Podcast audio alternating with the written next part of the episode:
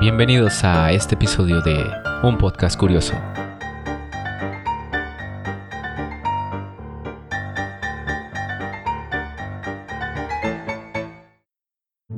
Bienvenidos a un nuevo episodio de Un Podcast Curioso. Yo soy Kat y está conmigo Tom. En esta ocasión tenemos un programa dedicado a una fecha muy especial, donde posiblemente el rey calabaza esté estresado porque ya se acerca la fecha. Nos referimos a la noche de Halloween. La noche de Halloween es una de las festividades que más ha crecido en los últimos tiempos, ya que no se festejaba tanto como ahora. Es una influencia que ha venido de Estados Unidos, pero originalmente viene de, otro país, viene de la Unión Europea. Tenemos algunas curiosidades para compartirles para esta, este programa y esperemos que les guste. Y también esperemos que estén relajados para escuchar este programa. Empezamos con las curiosidades del día.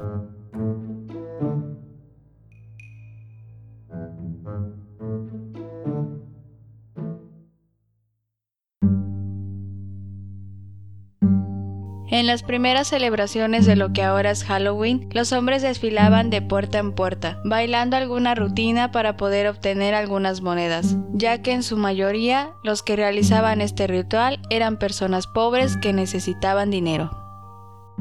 Los orígenes del Halloween se remontan a una antigua fiesta celta llamada Samain, en el cual se disfrazaban para engañar a los espíritus que según su tradición rondaban las tierras en esta época del año.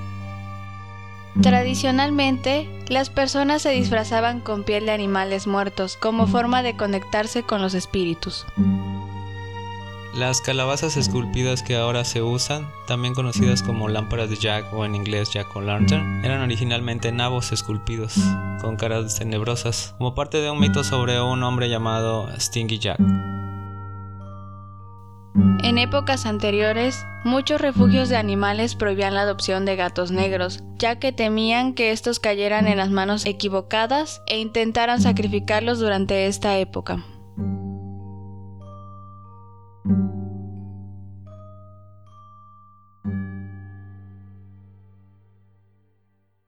Antiguamente se confundía mucho el Halloween con el Día de Muertos, una festividad mexicana que eh, mucha gente creía que era lo mismo, que solamente era su versión estadounidense. Pero ya con el paso de los años hemos aprendido que no es así. El Día de Muertos es algo muy mexicano y Halloween es una tradición que viene desde Europa y ha estado creciendo alrededor del mundo.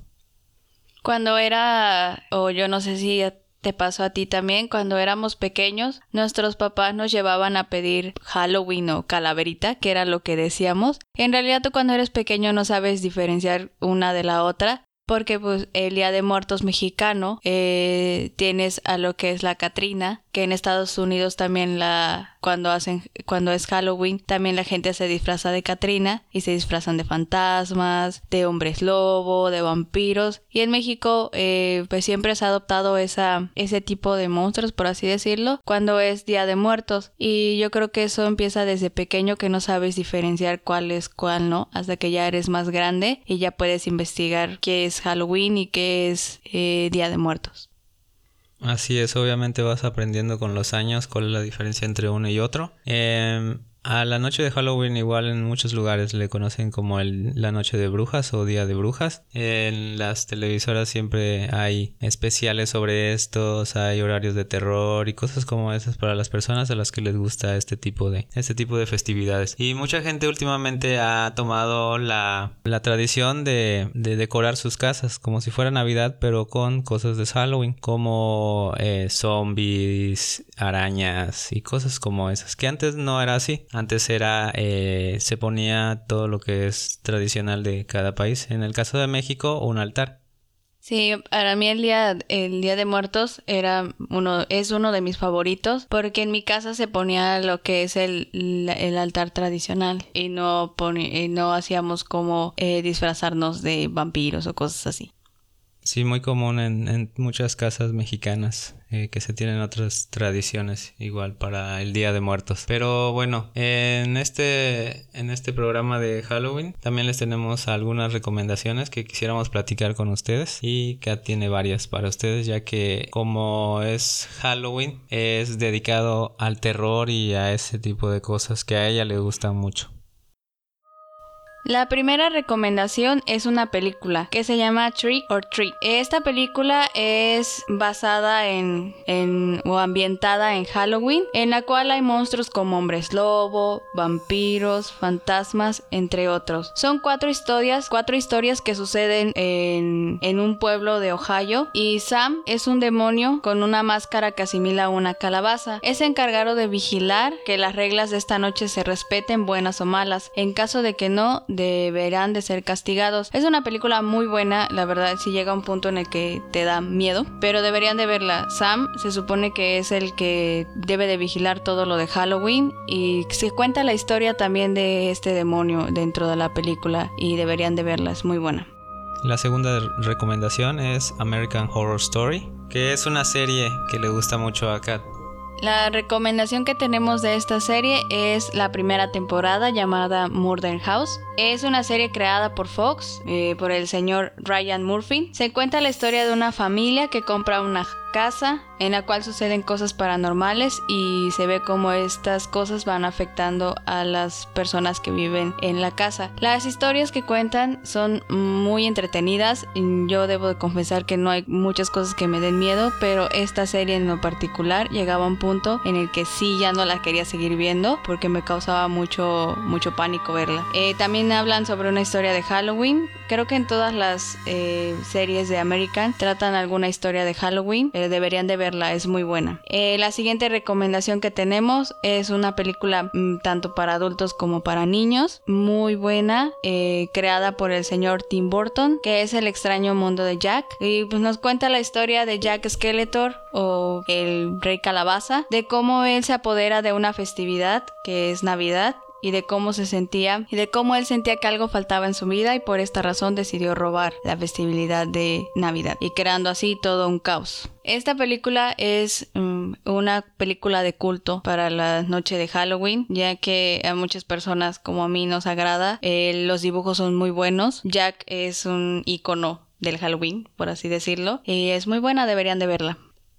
Bueno, estas han sido las recomendaciones que tenemos para ustedes en este episodio. Eh, vamos a continuar. Primero les vamos a tener una pequeña leyenda, que es la leyenda de las calabazas que se esculpen, eh, basada, como les comentábamos anteriormente, en eh, una historia que contaban en el viejo continente. Los invitamos a seguirnos en nuestra cuenta de Twitter, que es arroba podcast curioso, en donde nos pueden dejar sus comentarios, críticas y todo aquello que deseen que nosotros sepamos. Esta es la leyenda de Stingy Jack. Se dice que Jack era un borracho que pasaba sus días en las tabernas locales. Un día, estaba bebiendo con el mismísimo diablo y lo retó a convertirse en una moneda para poder pagar unos tragos más, a cambio de su alma. El diablo aceptó y se convirtió en una moneda la cual Jack colocó en su bolsa, misma en la que también tenía una cruz, con la cual pudo evitar que el diablo recuperara su forma. Jack le prometió al diablo que lo liberaría si lo dejaba tener su alma durante 10 años más, a lo que el diablo aceptó. Pasados los 10 años, el diablo regresó a cobrar el alma de Jack, el cual aceptó, pero le pidió al diablo que le ayudara a bajar una fruta de un árbol cercano. Este aceptó y al subir a la copa del árbol, Jack talló una cruz en el tronco y atrapó al diablo diciéndole que lo dejaría libre siempre y cuando nunca reclamara su alma, incluso si moría. Al morir Jack, llegó a las puertas del cielo, pero Dios no lo dejó pasar, ya que no era digno del paraíso. Al enviarlo al infierno, el diablo no pudo dejar pasarlo por la promesa que le había hecho por lo que envió a Jack a deambular por la tierra durante las noches. Le dio un pedazo de carbón encendido y lo dejó ir. Jack Colocó dicho pedazo de carbón en el interior de un nabo que utilizó como lámpara y llegó a ser conocido como Jack de la lámpara o Jack o Lantern. De ahí se supone que viene la tradición de esculpir las calabazas que originalmente eran nabos, pero poco a poco fue evolucionando y se creó el de las calabazas, que son las que mayormente colocan la gente en las puertas de sus casas. ¿Habías escuchado esta historia? Sí, la, la, historia sí la había escuchado en, en alguna ocasión. Creo que de Halloween hay demasiadas versiones de esta historia eh, sobre el origen de las calabazas. En otras decían que era el origen de las calabazas era de cráneos que colocaban lámparas, cráneos humanos, y pues hay demasiadas. Me, me imagino que cada quien adopta la que más le gusta, ¿no? Sí, efectivamente va cambiando de persona a persona y cada quien le va agarrando lo que más le agrada de, dicha festividad y lo van convirtiendo en lo que en lo que ahora se tiene o va creciendo y va cambiando conforme pasan las épocas. Sí, claro, como podremos recomendar otra serie dentro de esta que son la de los Simpson y las casitas del, del horror, que también cuentan muchas historias de Halloween o leyendas de Estados Unidos, pero de una forma graciosa. Sí, los episodios de Los Simpson que son de Halloween son uno de los de los más entretenidos porque siempre son muy diferentes a los capítulos normales. Hay gente que muere, gente que es decapitada y no pasa nada. Hay eh, bastantes episodios sobre este y muchos de ellos están basados en historias de Halloween o alguna en algunas ocasiones son parodias exageradas sobre películas. Eh, muchas de ellas también cuentan con participaciones como de los extraterrestres o crean historias alternas como que Maggie no es no es un ser humano y cosas como esa. Sí, claro. También hay otra, hay otra caricatura que habla sobre, creo, el origen de las calabazas. Eh, la de, creo que es la de Snoopy. Alguna ocasión me pareció ver el, el capítulo. Eh, sí, Charlie Brown tiene eh, episodios sobre Halloween. Eh, Charlie Brown creo que es de los más vistos en cuanto a caricaturas en esta época por, por este tipo de, historias que, que, ellos cuentan. Es muy tradicional lo que ellos eh, lo que ellos quieren expresar en sus caricaturas y a la gente le gusta porque tampoco es tan terrorífico sino más bien es como educativo. Claro, y de hecho, eh, no sé si a ti te pase, pero cuando llegan estas fechas, que me imagino que a la mayoría de personas también eh, les ha de sentir o a los que nos gusta mucho el terror, de que eh, el aire se siente diferente, se siente como melancólico, un poco terrorífico o el, el, mismo día se siente se siente raro y la mayoría de las personas con las que he hablado que les gusta el terror o estas fechas siempre terminamos hablando de lo mismo, que el aire y todo se siente diferente.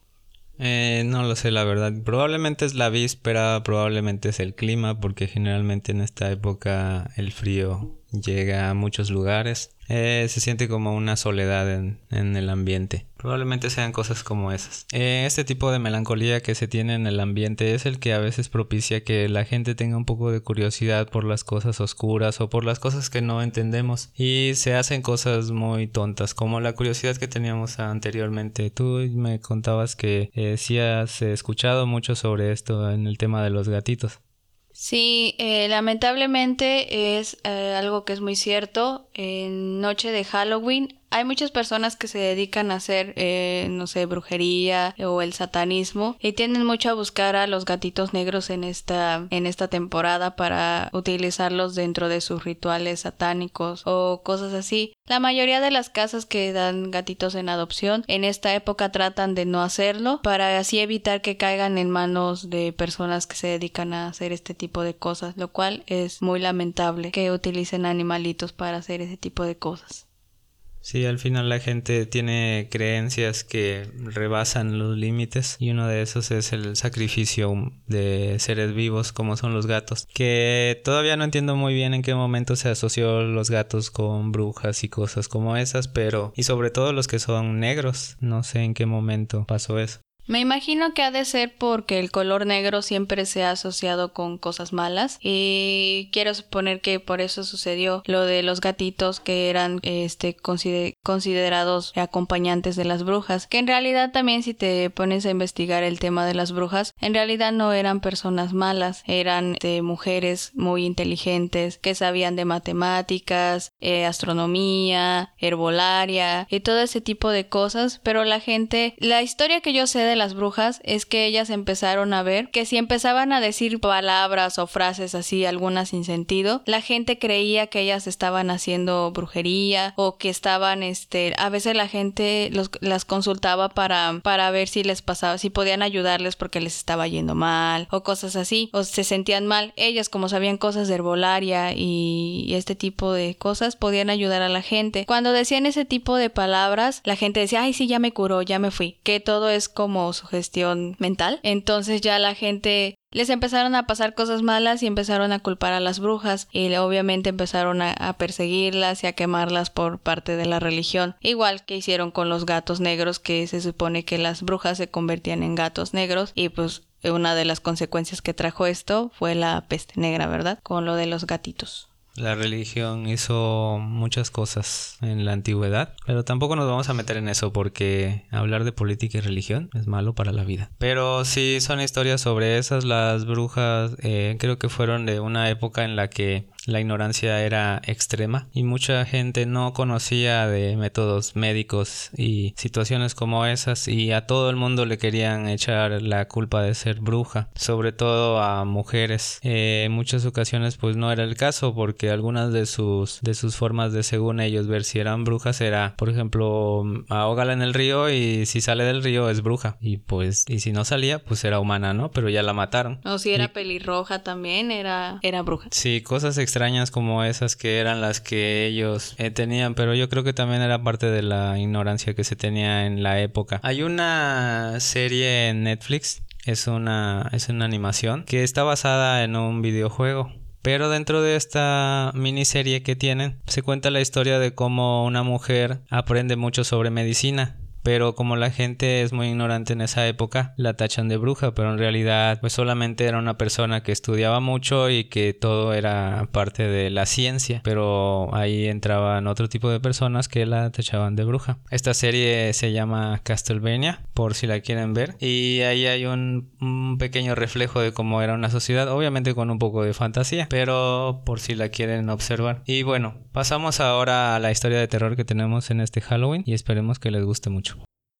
El momento de terror del podcast. En esta ocasión tenemos una creepypasta eh, llamada No solo los perros lamen y nos cuenta que es una niña de 15 años que decidió que yo era suficiente mayor como para quedarse sola en su casa. Sus padres saldrían de paseo al fin el fin de semana. Además, si algo pasaba, ella tendría a su perro fiel para protegerla. Al llegar la noche, cerró todas las ventanas y trató de cerrar una ventana que le estaba costando mucho. Después de tanta insistencia, la chica se rindió y dejó la ventana abierta. Se dio un baño y se fue a dormir. Su perro tomó su sitio de costumbre debajo de la cama. En medio de la noche se despertó debido al sonido de un goteo constante que provenía del cuarto del baño. Estaba demasiado asustada para ir a ver de qué se trataba. Metió la mano debajo de la cama y sintió una lamida. Esto la calmó y volvió a dormir, puesto que ella tenía una conexión muy especial con su perro, dejaba que la lamiera cuando tenía miedo. Más tarde, se despertó nuevamente con el sonido de las gotas. Temerosa, una vez más, extendió su mano debajo de la cama y sintió una lamida y se volvió a dormir. Despertó más tarde nuevamente, extendió otra vez su mano y sintió la lamida. Preocupada por el sonido del goteo, ella se levantó y caminó lentamente hacia el baño. El sonido de las gotas cayendo se hacía cada vez más fuerte, mientras ella se acercaba. Llegó al cuarto del baño y encendió la luz. Ahí mismo fue, fue testigo de una escena horrible. Colgando en la ducha estaba su perro, con un corte a lo largo de toda la garganta y la sangre goteando en la bañera. En el espejo del baño, algo llamó su atención. Escrito con la sangre de su perro estaban las palabras, no solo los perros lamen. La chica, presa del pánico, salió corriendo hasta la casa más próxima. Hasta el día de hoy, no se sabe quién o qué mató a su perro.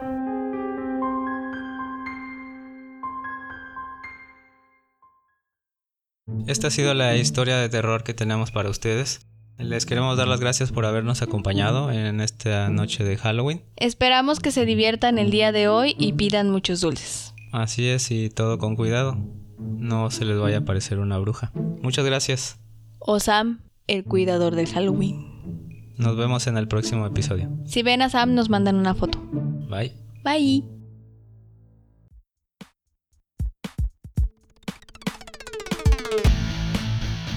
El podcast ha llegado a su fin. Los esperamos la próxima semana.